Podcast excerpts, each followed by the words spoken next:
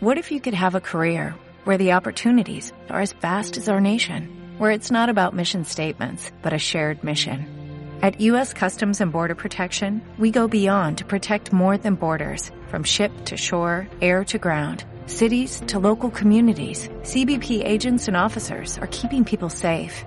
Join U.S. Customs and Border Protection and go beyond for something far greater than yourself. Learn more at cbp.gov/careers.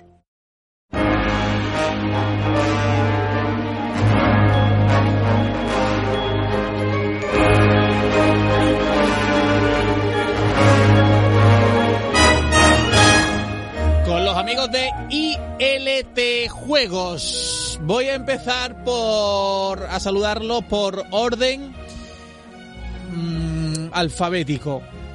Empezamos por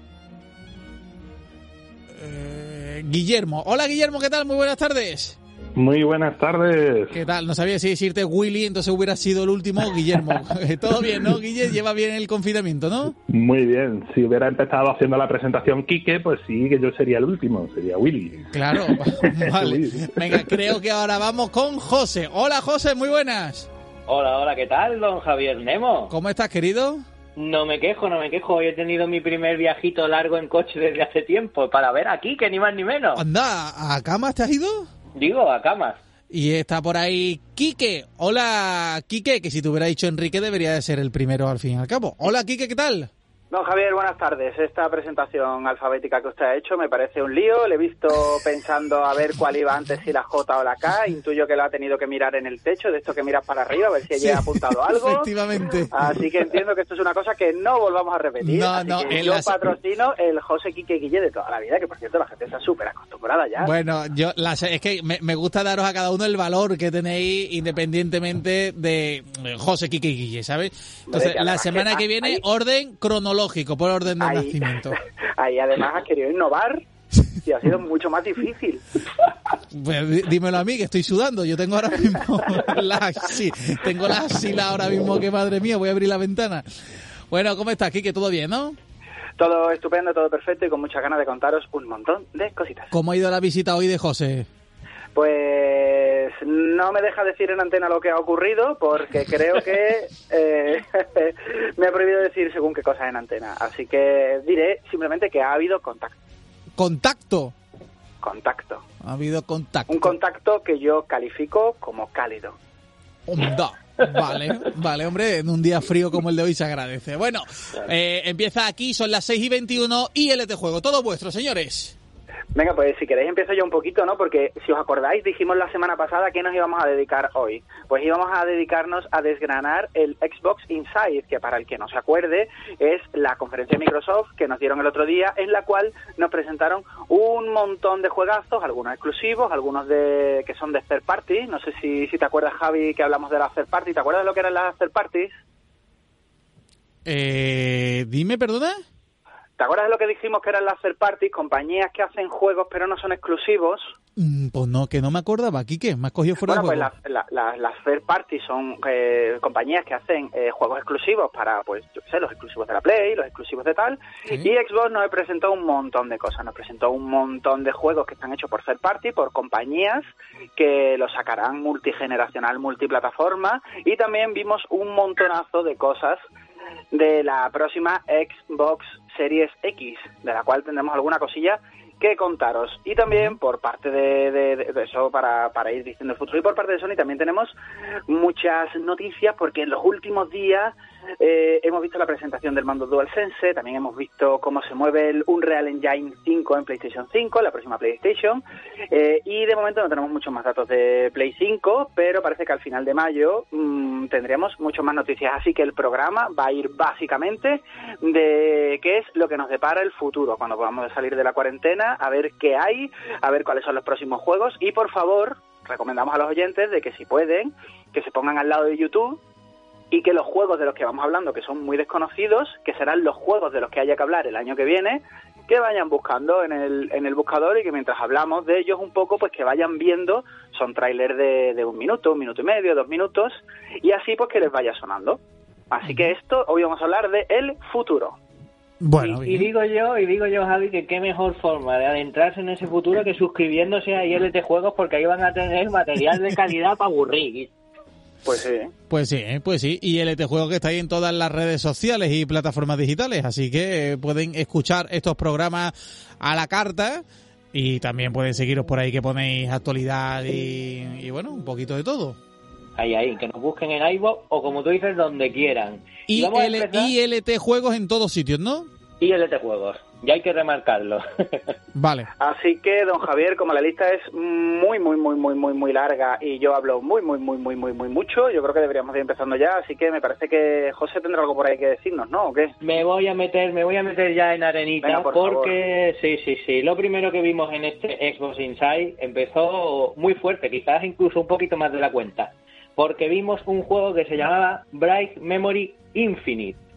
Del, y esto lo voy a decir como a mí me plazca porque no sé cómo va, FYQD Studio, que así suena muy rimbombante, pero que es una sola persona, concretamente un chino. Zen Tian, Zen Tianchen. Concretamente un chino te ha quedado como muy plural y muy multicultural, José. Sí, sí, sí. Es un chino. Bueno, hoy en día es peligroso hablar de chinos, pero bueno, el, el caso es que lo hace una sola persona, pero el juego se veía espectacular, alucinante y dio mucho que hablar. Dio mucho que hablar tanto que una persona así que prácticamente nadie la conoce, que es Cory Barlow, salió en un tuit diciendo no me digáis que esto de verdad lo ha hecho una sola persona porque no me lo creo. Total, que este juego ya era conocido de antes.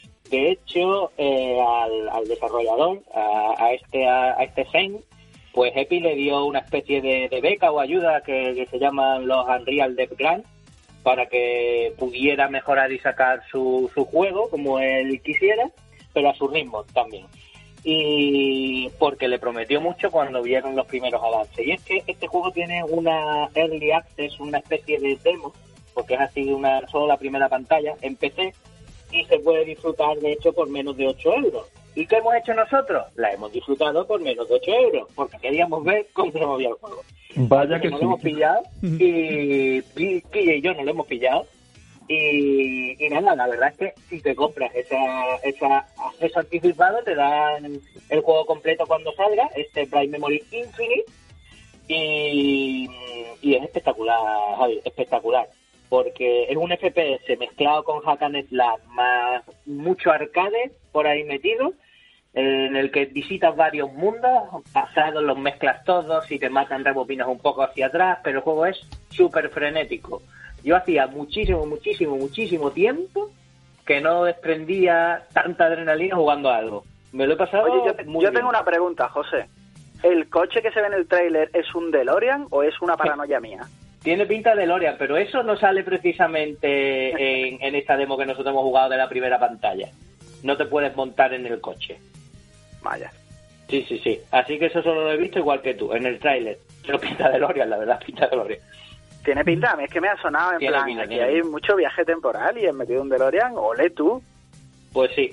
Eh, ya te digo, Javi, unos efectos, la verdad es que bastante chulos. Se le nota al juego, lógicamente, que lo ha hecho una persona solo y tiene sus cositas ahí que, bueno, que, que no son del todo excelentes, como la calidad de las texturas y demás. Pero madre mía, tú es que lo ves y dices, ostras, es que está muy bien hecho para, para hacerlo un solo tío. Es que esto cuesta mucho hacerlo. Y además, muy original la idea. Y Sí. entonces lo hemos dicho, saldrá para PC y, por supuesto, para Xbox One. Y, y, pues, como es lógico porque nos lo han presentado en este Xbox Inside, pues también saldrá con compatibilidad con Smart Delivery y por lo consiguiente, pues también llegará a la Series X de Xbox, a la siguiente generación.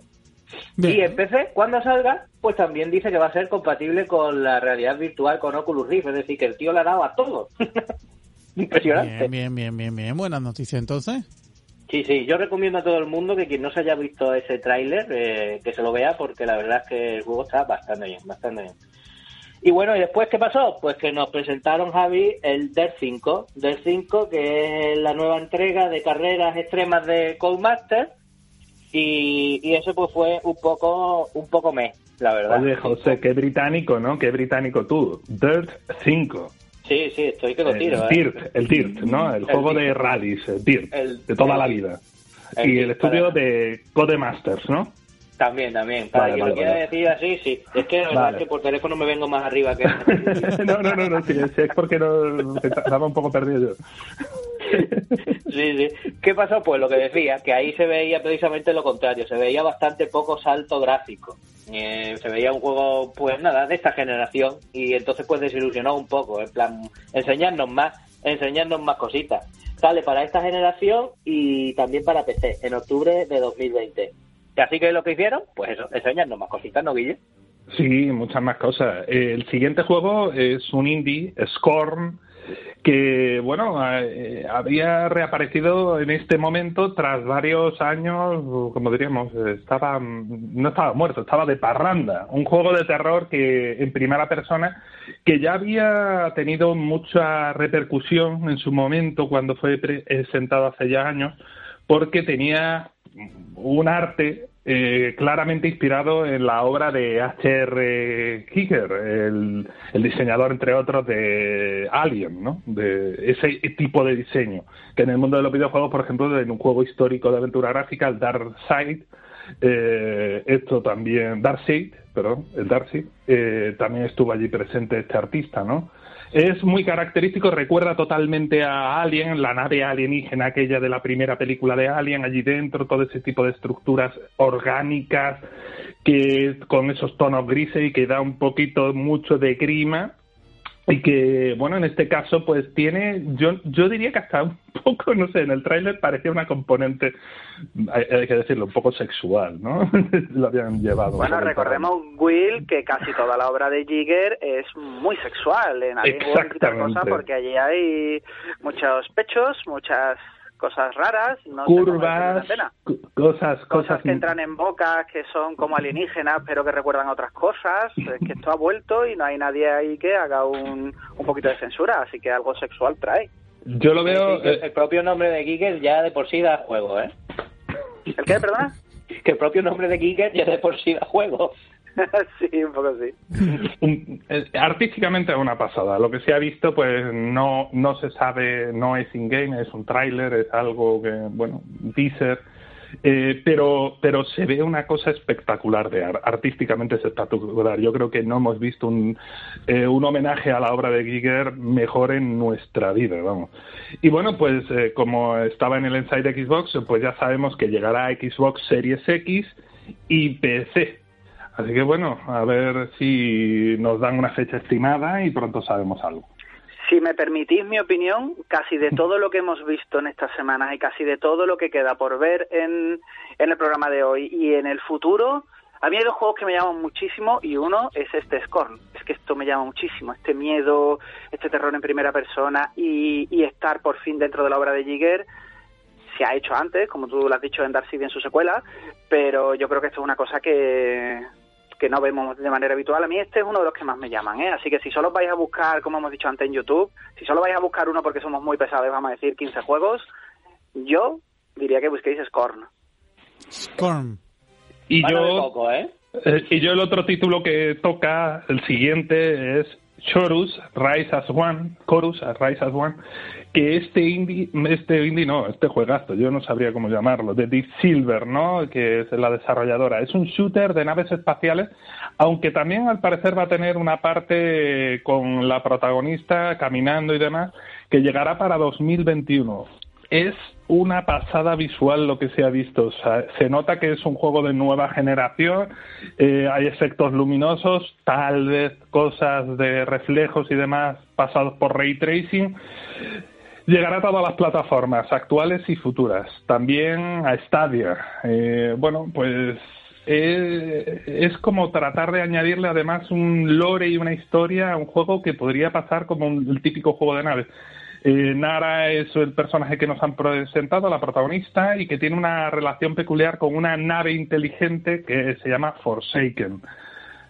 Pintaza. El tráiler, mm, vamos, a, a poco que te guste un poco del shooter de naves, esto mm, alimenta al fan más, más apasionado que llevo dentro. Sí, a mí me ha gustado mucho decir esto. que tendrías que haber dicho, siguiendo tu línea, Forsaken. Forsaken. Forsaken. veo, Veo tirante, José, esa la teníamos guardada, ¿eh? no, no, no, que va, que va. Por saque de esquina, yo soy así, tío. Ya, tío, es que no es lo mismo. bueno, eh, y el siguiente título es un conocido por todos, es un superventas en Estados Unidos, se ha visto algo de, de Madden NFL 21 que venía todo presentado de la mano del jugador Patrick Mahomes. Eh, y fue un tráiler más que tiraba de nostalgia, ¿no? Porque hace un recorrido por, por todos los Madden, ¿no? Eh, espectacular, muy interesante lo que se vio así, ¿no? De pasada. Y bueno, ya sabéis, es un juego que poco podemos decir más que añadir. Es el juego de fútbol americano por excelencia. Bueno, y el Madden, un poco el Madden de todos los años.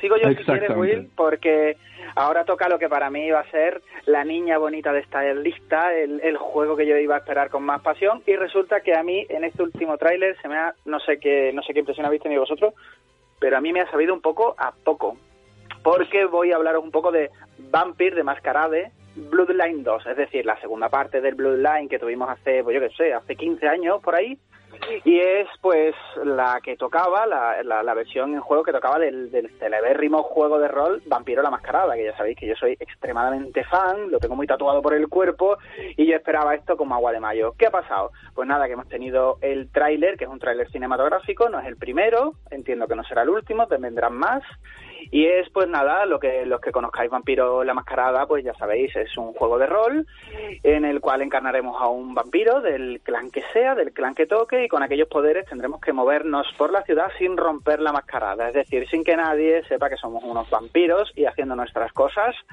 Y nada, sabemos que saldrá para esta generación y para PC. ¿Qué me ha pasado a mí? ¿Qué me ha pasado a mí?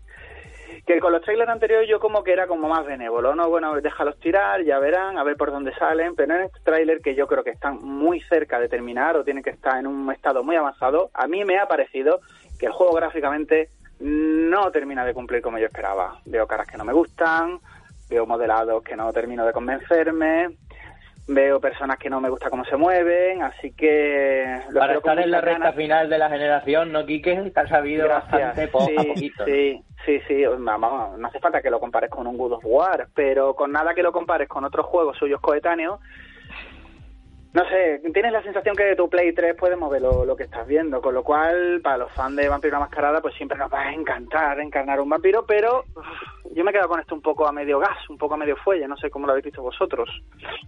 A mí me da la impresión de que es eh, como es una concesión que tienen que hacer a la escala. Si pretenden ser un juego de rol con la amplitud que tenían los anteriores, alguna concesión en los gráficos tenían que hacer eh, por cuestión de coste, ¿no? Eh, y yo creo que mm, lo que se vio mm, parece que cuando lo juegues es cuando uno lo sentirá. Es de esas cosas que tú dices, este juego necesito jugarlo para de verdad que me transmita algo, porque con el tráiler me estoy perdiendo algo Mm, que no termino de pillar. Estoy casi convencido que va por ahí la lista. Eso te iba a decir yo. A mí no me lo venden con el trailer y se supone que el trailer me lo tiene que vender. Así que, claro.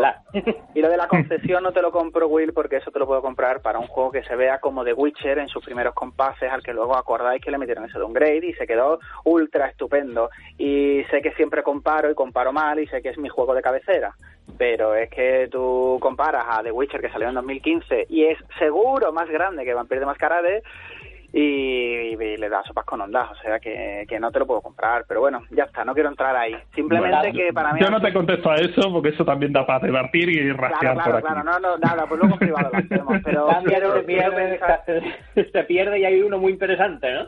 No, no, no, no, quiero, quiero, quiero continuar, quiero continuar, por favor, dejadme continuar con Chicos, chicos, por favor, por favor, no, no entréis en debate. Quiero entrar con Call of the Sea, que es un juego que me parece que deberíais ya de estar echándole un ojo, porque es de las cosas más interesantes que hemos visto. Es un juego de puzzle y aventuras, pero es de aquí, del estudio madrileño Out of the Blue que hasta donde sabemos, hasta donde hemos estado mirando, eh, son 12 personas y que es verdad que es su primer juego, pero estas 12 personas son gente eh, bastante antigua en el mundo del desarrollo de videojuegos. Eh, ellos han participado en el fantástico Metroid Samus Return, son gente que estuvieron en Guild, son gente que estuvieron en Celeste, son gente que estuvieron en The Alive, son gente que estuvo en Guacamele. Es un juego fantástico, tiene una pinta muy, muy, muy, muy, muy, muy chula. Eh, sabemos que saldrá también para Xbox One, con lo cual será multigeneracional, estará para esta generación, para la siguiente, y para PC al final de año, e irá de salida en el Game Pass. ¿Qué es lo que queremos decir? Que, bueno, a mí me ha gustado mucho lo que he visto, tiene un rollo cartoon, tiene un rollo muy bonito, y me parece que a mí me ha recordado un poquito a Lovecraft, será que yo estoy loco de lo mío, y me parece que es un juego al que habría que seguirle la pista ya. Me parece a mí. Te lo compro en este caso, Quique. Sí, gracias. Te lo compro. Y hay otro que hay que seguirle la pista porque a mí personalmente me gustó mucho lo que vi, que es el juego de The Ascent del estudio indie Neon Giant, formado también por poquitas personas, 11 concretamente, pero también personas que le han dado fuerte al mundo del videojuego porque han trabajado en Wolfenstein o en Gears of War, que ahí se dice pronto, ¿sabes? Es un juego que tenía pinta alucinante, porque tenía trasillas de Diablo, pero con estética cyberpunk. RPG de acción, con vista isométrica, y a mí lo que más me llamó la atención fueron los graficazos de los escenarios. Me parecieron con, que tenían un nivel de detalle muy, muy considerable. Sí que es verdad que hay gente que le está buscando las peguillas porque hay por ahí otros vídeos del juego en estado alfa en el que mete tirones y demás, maldita sea, que es el juego en estado alfa, que le queda mucho por pulir. Pero, Claro. pero el juego tiene una pinta, a mí me gustó mucho lo que vi, la verdad. A mí este, por ejemplo, me lo vendieron. Fíjate, a, A mí, mí me costó este que me entrara más, tío. Será que no es mi tipo de juego, pero la vista isométrica y además me daba el rollo como que iba a rebufar de, de Cyberpunk, ¿no? En plan, oye, que viene Cyberpunk, vendamos cosas que tengan que ver con ciber- Cyberpunk visualmente. Este me ha convencido a mí menos. Será Uy, por no el sé, estilo. pues cosas de Cyberpunk yo creo que hace tiempo que nos venden. Sí, sí, sí, sí, que duda cabe. Todo Deus Ex. Exacto. Ay, pues el siguiente título, eh, si este es, a ver, si le hacen a lo mejor no te entra, el siguiente, el tráiler, ese entra de una manera salvaje. The Medium. Por Dios, qué tráiler. Un juego de terror psicológico que viene de la mano de Blover Team, que son la gente de Blade Witch, Layers of Fear y Observer. Uf, Quique, tío. mm, Este, yo me estaba acordando Yo mucho cuando estaba viendo las imágenes, que tú eres muy fan del género. Claro, claro, este aquí es donde yo me muevo bien. Si he dicho antes que Scorn y otro título era los que a mí me habían llamado con especialmente atención, más que de Scorn todavía, yo creo que me quedo con The Medium. ¿Cuál es el problema? Que no sabemos casi nada de ellos. O sea, no sabemos mucho, pero yo lo que veo en The Medium es que me apetece, y me apetece la historia, me apetece jugar, y el tráiler, en el tráiler a lo mejor no vais a enterar absolutamente de nada, ¿Y lo porque que es uno de estos tráiler ¿Eh? ¿Eh? Claro. ¿Y qué escucha? Bueno, y lo que escuchen sí, porque tiene la banda sonora de Akira Yamaoka, que es el señor de Silent Hill, que bueno, es que ya es cuando es, es la excelso, ¿no? Ya es decir, bueno, es que no solo te voy a dar miedo, es que encima si cierras los ojos todavía te voy a cojonar más. O sea que yo, mm, por favor, eh, buscad de Medium, es un minutillo, un minutillo y pico. Y bueno, espero que cumpla las expectativas porque todavía tenemos que saber qué tipo de juego, qué mecánicas, qué tal. Pero como juego de terror psicológico, yo estoy dentro ya, yo estoy a tope. Me lo han vendido. Mm. Llegará, pues eso, también a PC aparte de Xbox Series X y estará de salida también en Game Pass.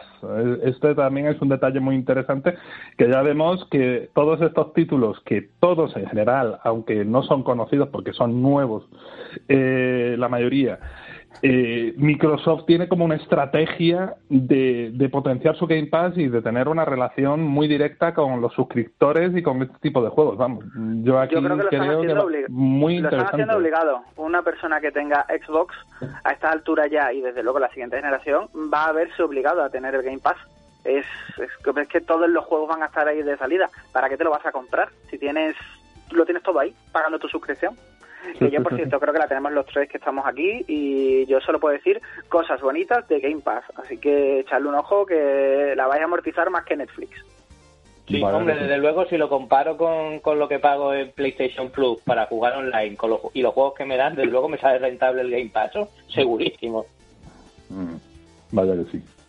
Y bueno, saltamos ya a otro jueguito, Scarlet Nexus, un RPG de acción con hack and slash de la mano de Bandai Namco y que tiene detrás a los responsables de la saga de Tales of. Y ellos nos venden y nos dicen que quieren cambiar un poco la concepción que tenemos por aquí de los JRPG. No sé si lo conseguirán, pero a mí me gustó lo que vi, la verdad. Me gustó lo que vi porque el diseño, los ataques y algunas que otras cosillas más me recordó bastante a este Astral Chain de Platinum Games al que apenas le tengo cariño, como ya muchos saben, y que me ha dado muchas horas de diversión. Así que a mí pues, pues me gustó mucho. ¿Qué te gusta, José? ¿Qué te gusta? ¿Qué te gusta Platinum? Es que no lo puedes evitar, ¿eh? No lo puedes evitar, no lo puedes evitar. cada, uno, tiene sus cosas con los que es un ah, poquito fanboy y de tampoco podemos hablar mucho por aquí. No, pero si no era una crítica, si a mí me gusta mucho que lo viváis, tío. Es que se te nota que, que, Astral Chain te flipó muchísimo, tío. Me encanta. Me gustó, me gustó, me gustó. No sé hasta qué punto podría decir de fliparme, pero me gustó mucho, me gustó mucho. Y este pues se me parece, así que así que yo lo acogeré con los brazos abiertos. Y también saldrá, además de para la nueva generación en Series X, pues saldrá también para Xbox One. Es decir, que, lo vamos a poder disfrutar bien prontito. No se sabe fecha, pero va a ser bien prontito. Pues el otro título ya eh, eh, parece casi tópico para presentarlo un poco. Dices, ¿cómo se puede mejorar un shooter de disparos, no de primera persona? Algunos dirían por los zombies, otros con alienígenas, otros con nazis, pues hay otros que irían por dinosaurios. Second Extinction es un. Han presentado aquí el tráiler, un first person shooter cooperativo en escuadras de tres jugadores en el que hay que aniquilar pues hordas de dinosaurios que además estos dinosaurios pues han mutado, así que vienen con más mala hostia de la que estamos acostumbrados y de base pues promete. Se ve que sangre no le va a faltar al juego y bueno, eh, ¿quién, lo desarrolla? Pues lo desarrolla la gente de System Reaction, que son los de Genediction Zero. También sale para Xbox One y PC. Eh, a PC antes con una beta cerrada, por lo que se sabe. Yo tengo una pregunta. ¿Soy el único que mientras veía el tráiler y mientras veía cómo a los dinosaurios les explotaba la cabeza con una recortada, con un tiro chunguísimo y perdían las piernas, soy el único que tarareaba la canción de Jurassic Park? Y, ahí la gente muriendo, le explotaba la cabeza. Madre mía, ¡pum! tío, qué, enfermo hecho esta mierda, tío, me encanta. Necesitamos que alguien haga ese trailer ya. Sí, sí, sí, sí. Eh, y como estamos en cosas muy novedosas, pues vamos a pasar a un poquito lo de siempre, porque tenemos también que han anunciado el Yakuza Laika Dragon, que es ni más ni menos que la séptima entrega de la saga Yakuza, que ya sabéis todo lo que es, que es un RPG de acción, que saldrá para Xbox One, que tendrá cross-save, que podrás empezar tu partida en One y continuarla pues en la siguiente generación o donde sea, que lo tendremos para todas las consolas, será multiplataforma, multigeneracional, igual sale en una tostadora, lo tendremos en PC, lo tendremos en PlayStation 4, nos encanta la saga Yakuza y esto es un Yakuza más, así que para adelante, nos encanta la saga Yakuza pero hay poco que decir de ella. Y si hay poco que decir de Yakuza, yo creo que hay mucho que decir de Assassin's Creed Valhalla, que ya hemos dicho algunas cosillas, ¿no? Cuando salieron los primeros anuncios y tal, hemos tenido un tráiler con gameplay de esta nueva entrega de asesinos que todos esperamos, pero esta vez ya súper grandes, súper altos, súper fuertes, con mucha barba, con mucha mala leche, muy grandotes, muy nórdicos ellos, dando leches como panes. Así que nada, gente, el Assassin's Creed ha llegado a la, a, las tierras nórdicas del siglo IX de Noruega y no hemos visto mucho gameplay, no sabemos muy bien cómo va, sabemos que bueno, que o esperamos que sea un poco continuista con las dos últimas entregas de la saga. Así que bueno, has tenido que salir Ubisoft para bueno, para ir tirando un poco con esto porque a lo mejor yo no sé si la manera de presentar un Assassin's Creed vikingo, que era yo creo que el que ya pedía todo el mundo, si ha sido la manera, ¿no? A lo mejor debería haber sido un poco más espectacular, un poco más impresionante. Pero bueno, yo de momento me quedo con que no sé a vosotros, a mí me gusta mucho lo que he visto y ya sabéis que me bajé en los nuevos Assassins, que necesitaban más horas de las que yo estaba dispuesto a darle. Sé que Will le dio con fuerte al, al egipcio. Enamorado también del, del de Grecia. el romano, ¿no? Bueno, el, pues, griego, el de del griego, correcto, del espartano era, creo, si no recuerdo mal. Pues eh, yo estoy pensando muy fuerte en volver a meterme en Assassin's Creed con los nórdicos, tío. No sé si viene un poco a rebufo de la serie de Viking, no sé si viene a rebufo de Good of War, la nueva entrega, pero manejar a un vikingo enorme con un hacha y plantársela en la cara a un señor, esto sabemos que cuando lo estamos haciendo, estamos haciendo del mundo un lugar mejor. Mejor. Más bonito. Ah, ah. Cuando le plantas un hacha de mano a alguien entre ceja y ceja, sabes que estás haciendo del mundo un sitio mejor, un sitio más bonito. Todo mientras ocurra dentro de un videojuego. Claro. Madre Ah, mía, madre Qué, mía. qué bonito. Bueno, Madre es mía, un tráiler no de está- gente bestiaja, ¿qué queríais que dijera? ¿Que, que no se está aman? acostumbrado ¿No? a ¿Que estas cosas, ya se le olvida, se le olvida nuestro nivel de burrada. Y, Ahora es, cuando, ahora es cuando Javi Nemo me quita el micrófono otra vez. Hacía tiempo que no me lo hacía. Claro, y cua- cuando te le hago gestos al técnico para que te cierre el micrófono directamente, ¿sabes? Para que te corte el teléfono y te cuelgue. Bueno, No, vale. oye, no, no, pero, pero se agradece ver que, que, que habláis con pasión de todos esos juegos. Señal de que habéis echado alguna que otra horita por ahí, ¿eh? Alguna que otra ahorita dice. eh, del, del Assassin's Creed Odyssey, que no me lo terminé todo lo que quería, le he echado 90 horas, chicos. 90 horas de juego de mi vida. 90 Y- horas, el tipo que tiene un bebé y te dice, no, no tengo tiempo para nada, no puedo pero el quedar". juego, pero el juego no se juega solo. El juego no. No, en serio. Si te organizas, si te organizas, a veces ya hasta lo no tengo tiempo de, de Guille. De Guille, mío, de. Quique, de José, de todos. De Claro, todos. Y bueno, vamos a pasar, Javi, a la parte del debate en estos últimos minutos que nos quedan, porque nos vamos a guardar unas cositas también interesantes que, que, que nos han anunciado por aquí estos últimos días, o que directamente se han lanzado ya para el siguiente programa. Pero es que toca debatir un poco de estos nuevos sellos que se han inventado tanto Microsoft como PlayStation y por supuesto de esta demo técnica que hemos visto de PlayStation corriendo sobre PlayStation 5 de la Real Engine 5. Mm, ¿Quién empieza por aquí? ¿Qué me podéis decir vosotros de los sellos? ¿Qué pensáis? Porque hay Pues sí. debate ahí, ¿eh? Con el tema del optimizado para Xbox Series X y el Smart Delivery, ¿eh? Pues aquí yo entro si quieres, que tengo algo, algo pensado. Mira, eh, aquí Microsoft ha decidido tratar de dar más información al consumidor, dejando más claras las típicas cosas que son confusas. Como muchos juegos son intergeneracionales, eh, eh, ellos quieren recalcar que esos juegos van a tener mejores características en su nueva generación. De ahí eso de optimizado para Xbox Series X, donde se lavan un poco las manos porque es optimizado según el desarrollador. En algunos juegos puede ser el 4K, en otros puede ser los fotogramas por segundo, como le pasa a Dirt 5 que han anunciado que para Series X llegará hasta 120 fotogramas por segundo o el ray tracing, o esto casi parece una trivialidad. Sería decepcionante que para la nueva generación no hubiera mejores tiempos de carga. Es decir, que Me sentiría muy pues, engañado con eso, ¿eh? se- sería decepcionante, ¿no? Y bueno, ahí yo creo que Microsoft, eh, el problema de este tipo de sellos es que sí bien sirven para identificar que cuando lo juegues en Series X será mejor, eh, no deja claro el alcance de esto porque significa leer la, la letra pequeña, ¿no? Y después el otro detalle, el Smart Delivery, aquí es también otro problema de confusión. No todos los juegos que tú compres en Xbox One van a tener Smart Delivery y por lo tanto no todos los juegos que tú compres van a poderlos disfrutar sobre la marcha en tu Series X sin gastarte ni un duro más. Porque No claro, hemos dicho. Will, perdona, perdona que nos pongamos un poco en, en asunto porque creo que nos estamos perdiendo. No hemos dicho, que creo que lo deberíamos decir, que la Xbox One Serie X será retrocompatible con la Xbox One que tenemos nosotros en casa. Es decir, la próxima generación, las Series X, serán retrocompatibles con la que tenemos. Es, es posible que tú te compres un juego y lo juegues en la siguiente generación o puede ser que haya un port, que esto es distinto.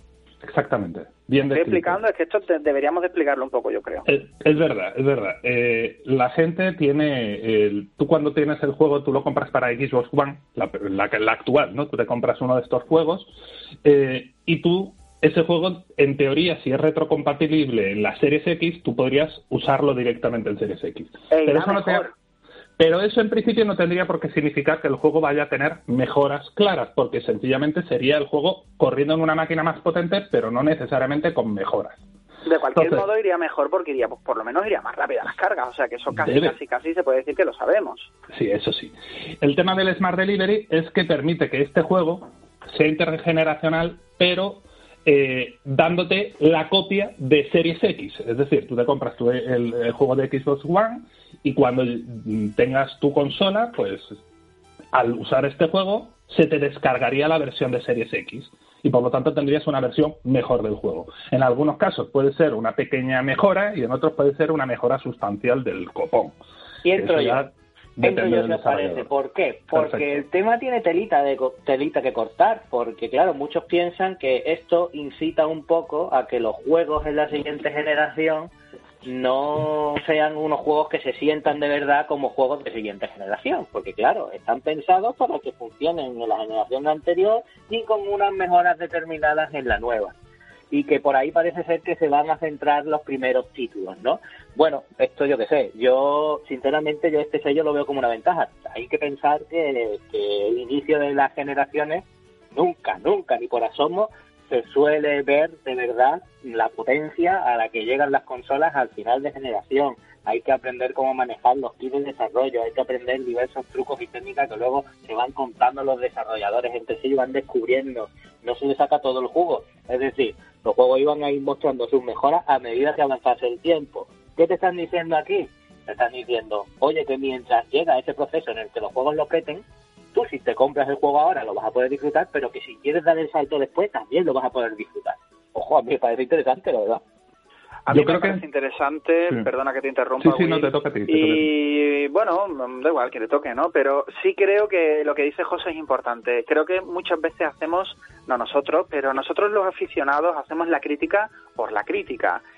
Eh, todo el mundo es capaz de volver la vista atrás y recordar cuál es el primer juego posiblemente que salieron, los, además los que estuvimos allí, los que los que pagamos por las consolas de, de en ese momento nueva generación de salida, los que pagamos por la Play 4 de salida, por la Xbox de salida, los juegos que había eran port. Me parece que de los primeros juegos que jugué en, en, en PlayStation 4 era el de Last of Us.